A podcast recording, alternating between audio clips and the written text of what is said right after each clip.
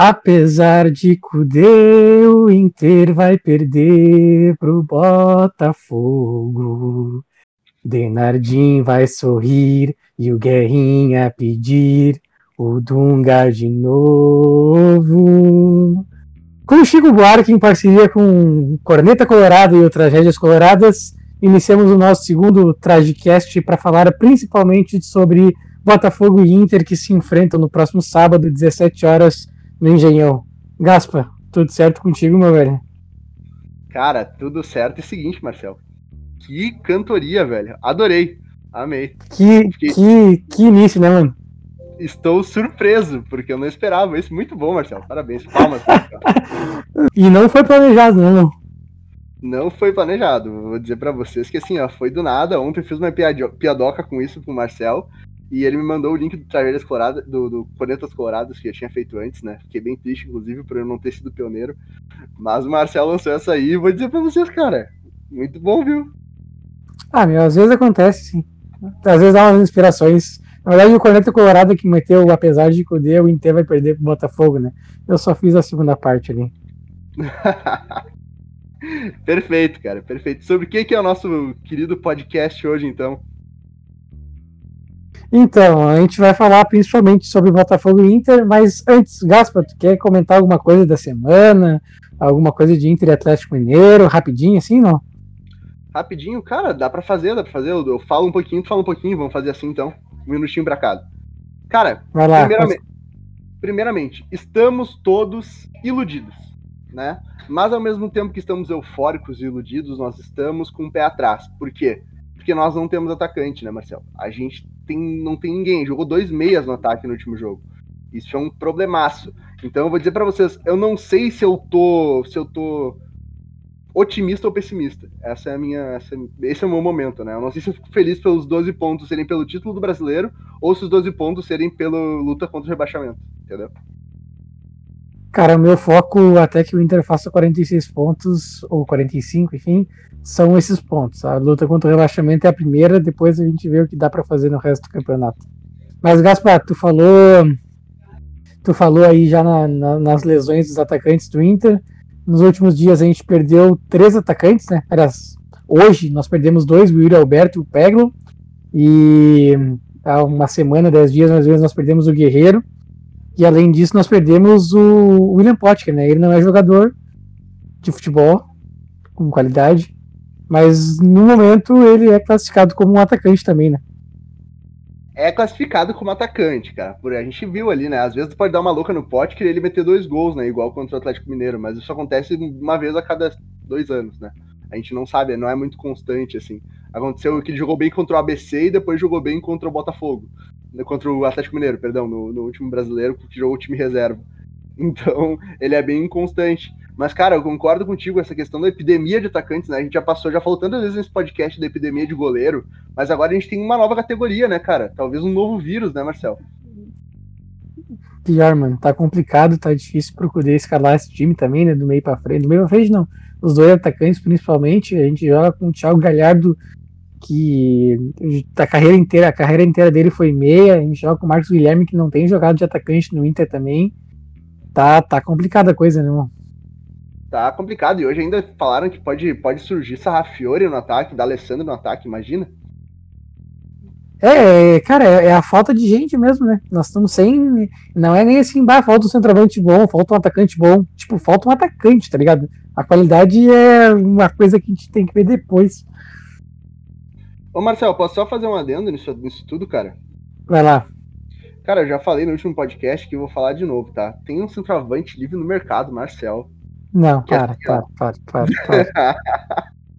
o cara tem 16 gols em 22 partidas, artilheiro da Copa do Brasil, artilheiro da Série B, vice-artilheiro do estadual. Cara, estou falando de Léo Gamalho. Hoje é o maior artilheiro do Brasil em atividade, custa absolutamente nada e o Inter sem atacante. Eu investi. E aí outra, né, uma dupla de ataque com Léo Gamalho e Thiago Galhardo ia ser espetacular, né? Imagina o Lucianinho falando, lá vem o Thiago Gamalho, o Léo caralho, e aí já se perdeu todo, né, irmão? Perfeito, cara, é isso que eu tô falando. Tem o fator folclórico também, né? É importante. Inclusive, a gente vai falar de fator folclórico aqui no podcast hoje, né, Marcelo? Pior. Mas enfim, mano, É, vamos lá. A gente sabe que o Inter vai perder pro Botafogo, tá? A gente vai debater a partir de agora os porquês da derrota e como o Inter pode perder pro Botafogo, certo? Certo, bora lá. Então eu vou te dar a honra de escolher o primeiro tópico. Gaspa, um motivo para o Inter perder pro Botafogo sábado. Então já vou selecionar o primeiro fator, tá? A gente separou três fatores, eu e o Marcel aqui, hoje, né? O primeiro fator é o fator histórico. Não podemos esquecer do fator histórico. O que, que é o fator histórico, Marcel? É o seguinte: nós temos três derrotas traumáticas nesses últimos, nessas, nessas últimas décadas aí, né, pro, pro Botafogo. A primeira é no Brasileirão de 2007, né, estreia, perdemos de 3 a 2 no Beira-Rio, tá? A segunda é no Brasileirão de 2016, que já foi motivo de podcast aqui no nosso Spotify, que nós perdemos no Beira-Rio também, e novamente por 3 a 2 né? E outro, outra, outro jogo que me deixa. Cara, eu acho que esse é um jogo que mais quebrado da história do Internacional aqui, né? No, na, que eu, eu, como torcedor, mais fiquei puto da cara e foi um jogo comum, dá pra se dizer, que é 2018, que é o último jogo que a gente poderia ter chance de título, a gente perdeu no Engenhão pro Botafogo, com o Moledo sendo expulso, e, enfim. Horrível. Mas o primeiro fator é o fator histórico. Ô, Gaspar. Oi. Em, 2016, o Inter perdeu os dois jogos pro Botafogo aquele 3 a 2 aqui no Beira Rio, que a gente já falou no podcast, como tu citou, que o Inter se vencesse era líder, aliás, se empatasse aquele jogo, o Inter era líder, o Inter perdeu, uh, e depois só foi ladeira abaixo. E na volta o Inter perdeu 1 a 0 uh, eh, lá no Rio de Janeiro. O Eduardo, zagueiro, fez um pênalti totalmente ridículo depois dos 40 do segundo tempo, e o Sassá fez o gol da vitória do Botafogo, se não me engano. Uh, em 2018 teve essa derrota também, que eu também fiquei muito puto. Foi aquele dia que, que só o Lomba jogou, lembra? O Lomba, puta cara, correndo com a bola pelo campo, tentando, tentando fazer com que os jogadores se animassem. O Inter perdeu numa falha do Zeca, normal, né? Várias vezes aconteceu naquele 2018. e, e, cara, e no jogo, outro dado aqui, o Inter ganhou do Botafogo no Beira Rio por 3 a 0 com dois gols de William Potker. Aquela partida anual dele, que ele vai bem, foi essa em 2018 contra o Botafogo. E não teremos William Potker contra o Botafogo. Então, vai saber, né? Vai que contra o Botafogo ele tem a sorte. Pois é, então a gente pode botar mais um motivo aqui. Já, já colocamos o primeiro fator histórico, as derrotas né, históricas do Inter. Segundo, não teremos Potker. Segundo, o Vaguinho da Mé. A ausência de William Potker. Com certeza é um dos motivos. Eu concordo com o Marcel. Já, já vou junto. Já assino, assino aí embaixo, Marcel, o que tu disse tá? Gaspar, vou, eu, eu vou cortar um pouco, eu sei que tu citou os fatores ali, mas eu posso citar o fator aéreo? Obviamente, tu pode tudo nesse podcast, Marcelo. Cara, temos um homem chamado Victor Cuesta que é simplesmente maravilhoso quando a bola tá no chão e um dodói da cabeça quando a bola tá no alto. E enfrentaremos um adversário que pode ter uma dupla de ataque com Matheus Babi, 1,91m, e Pedro Raul, 1,93m. Cara, a estratégia do Botafogo pode ser a seguinte: balão para os dois na frente e seja que Deus quiser, uma hora o Cuesta entrega. É verdade, cara. A gente tem um problema crônico da nossa zaga, que é a bola aérea, né? Ainda mais agora sem Rodrigo Moledo. E, e agora acho que já se explicou por que o Moledo não tá porque o Zé Gabriel é muito bom, é muito bom. Inclusive tá rolando boatos no Twitter de que é melhor do que o Fux, né? Cara, e a gente tem esse problema crônico e seguinte, vai ser um problemaço, um escanteio, uma bola alçada na área contra esses dois atacantes. Ainda mais porque o Pedro Raul, Raul não é horrível, não é um jogador ruim, né? E o Babi, eu confesso que nunca vi jogar, mas, cara, olha o nome do cara, a gente vai tomar gol pra ele, tá ligado? Então vamos para o próximo fator, o fator folclórico. O fator folclórico, e eu coloquei dois aqui, né, Marcel? Eu botei primeiro a futura lei do ex, que é do Pedro Raul, 1,93m de altura, como o Marcel bem disse. E existe a possibilidade, eu diria que, por mais que não se fale muito, né, nos bastidores existe a possibilidade de ele vir jogar no Inter. E a gente sabe que jogador do Botafogo, se o Inter não contrata em 2020, agora vai contratar daqui a cinco anos, quando ele já estiver jogando nada, né? Como foi o caso do Bruno Silva. Então, a gente tem essa, essa possível futura lei do ex. Por quê? porque ele não joga no Inter ainda, vai meter um gol amanhã, o Inter vai contratar daqui a cinco anos, e daí a gente vai fazer um tragédias coloradas sobre o jogo em que a gente perdeu o Botafogo em 2020. Falando em futura lei do, futura lei do ex, uh, aconteceu em 2016 né, com Camilo e com Neilton. Destruíram o Inter aquele dia e depois vieram jogar no Beira Rio. Engraçado é que o Camilo fez um gol naquela tarde e no ano e meio que ele ficou no Inter, ele fez um gol no Beira Rio. E o Neilton, que fez um gol naquela tarde também, ficou uma temporada no Inter e não fez nenhum gol no Beira-Rio. É para tu ver como o Esporte Clube Internacional é um antro de jogador ruim, né? Um antro de jogador zicado. É, pelo menos o nosso pós 2014 é assim. A gente só tem jogador zicado e esse é um grande exemplo. Mas, Marcel, outro fator folclórico, tu quer citar para nós? Dentre os nomes de jogadores chamativos, temos o Canu, ou Cani, segundo meu amigo Gabriel Merichuk. Seguinte, temos a maldição do zagueiro Canu, que é em 2016, em Inter e Vitória no Beira-Rio, nós perdemos 1 a 0 com o um gol do zagueiro Canu. Não é o mesmo Canu, mas continua sendo um zagueiro e continua sendo um Canu, então precisamos ter todos os cuidados. É isso aí, cara. A gente tá nessa, nessa loucura aí, né? De, desde 2016 tomando gols para jogadores bizarros. Mas 2016 a gente não só tomou gol, como a gente foi rebaixado pelo, por esse zagueiro, né? Então agora a gente tem uma versão mais nova do zagueiro Cani, ou Canu, ou Cani, não sei como quiserem falar, que vai jogar contra o Internacional de novo. E, velho, eu vou te dizer, eu tenho medo. Ah, eu também. Cara, só para contextualizar, para quem não lembra, duvido que alguém não lembre, mas enfim, o Inter ficou 14 jogos sem vencer. No Brasileiro em 2016, aí venceu o Santos 2 a 1 com gol do Ailon e do Seiras.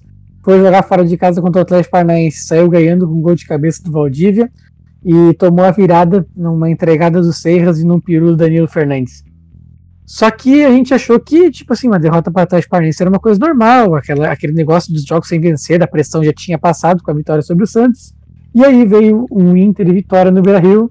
O Inter perdeu 1 a 0 Gol do zagueiro Canu, numa falha do Paulão e do Jefferson. E o desespero só aumentou. Cara, vou te dizer que o Canu, ele é um jogador, no mínimo, no máximo dos máximos razoável, tá? Mas, mas eu vou te dizer, eu tive a impressão jogando contra o Inter de que ele era muito bom. E eu não sei, eu não, não é só com esse jogador, eu acho que é com vários.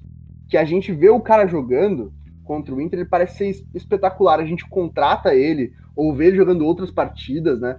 E é. Cara, é horrível. É horrível. É o, é o caso do zagueiro Canudo Vitória, né? Não vou dizer, eu nunca vi o Canudo do Botafogo jogar, mas, cara, eu, como eu já falei antes, eu tenho medo. Tenho medo, sempre vou ter um pé atrás com jogadores com nomes como esse. Cara, na real, o. Vamos lá. Contra o Inter, o Canudo Vitória era o Van Dijk do Liverpool, e nos outros jogos, o Canudo Vitória era o Canudo Vitória. eu acho que é uma boa definição, porque isso, ou, ou seja, essa lei não se atribui apenas a goleiros, né, Marcelo? Pode, podemos falar que se atribui a outros jogadores, como zagueiros, por exemplo. É, pode ser, pode ser. Gaspar, é, o Inter é líder do campeonato, só depende de si para manter a liderança na próxima rodada. E aí?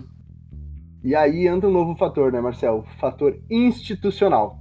Que o que, que é isso? É o Inter é proibido de vencer duas partidas em sequência enquanto líder do Campeonato Brasileiro, né? Então, se a gente ganhou na última partida, a gente não vai ganhar agora de novo. Marcelo não tem possibilidade da gente ganhar agora. E lembre-se lembre do que eu falei no último podcast, né? Que se o Inter ganhasse do, do Atlético Mineiro, nós seríamos rebaixados.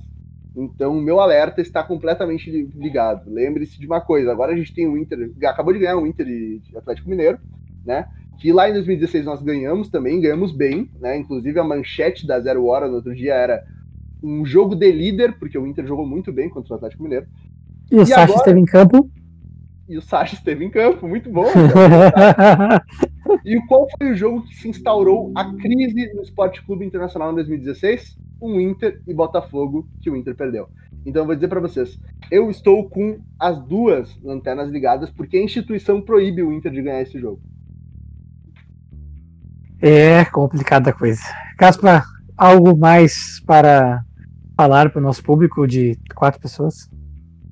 Cara, eu queria só citar aqui, pagar um pau, famoso pagar, famoso pagada de pau, porque hoje, dia 27, quando estamos gravando esse podcast, Lucas Colar, Alexandre, Rodrigo Ernst, Alexandre Ernst e o Leandro Bess, eles gravaram Vozes do Gigante com o Eduardo Cudê. Queria falar, cara... Luca, Luca, Luca! Luca! Muito bom a voz do Cudê, né? Mas, cara, uh, perfeito. Acho que é muito massa esse espaço nós precisamos ter enquanto Colorado. Queria parabenizar eles, já parabenizamos lá no Twitter, mas foi muito da hora a entrevista. Espero que tenham mais desse gênero, porque foi muito legal mesmo. É isso? É isso, é isso aí. Podemos encerrar então, já partir para o encerramento. O que, que tu achas, Marcelo? Vamos largar fora, porque esse, esse, esse, esse nosso Tragcast é para ser mais curto do que o Tragédias Coloradas normal. É isso aí. Espero que vocês curtam então esse, essa querida conversa entre eu e o Marcel sobre o próximo jogo. E espero que semana que vem nós tenhamos que, queimado a língua, né? Quando vocês, vocês tiverem escutado esse podcast. Aliás, Marcelo, lembrei de uma coisa. Amanhã esse podcast vai ao ar no dia 28, tá? Dia 28, nós vamos ter duas postagens do Twitter, que vai ser Inter Esporte 1 a 1 porque vai fazer quatro anos desse jogo, e também um ano de Inter e Flamengo, né? Então, cara, dia 28 nós teremos um grande dia neste Twitter, e queria deixar registrado esse, esse momento, né? no momento que vocês estão escutando esse podcast, muito, muito possivelmente vai ser o, o aniversário desses dois jogos incríveis, né? Então, deixar registrado também. Mas vamos para o encerramento, então. Então tá aí, quatro anos de Inter 1, eh, de Sport 1, Inter 1, um jogo que o Ariel uh, entra cara a cara com o goleiro e erra um gol, e depois o Inter toma um gol no finalzinho. E um ano de Inter 1, Flamengo 1, e a famosa troca sai Sarrafiore, sai, sai, sai Vitor Cuesta, entra Sarrafiore. Gaspa, foi um prazer falar contigo. Um beijo, boa noite e até mais. Até a próxima. Falou, gurizada.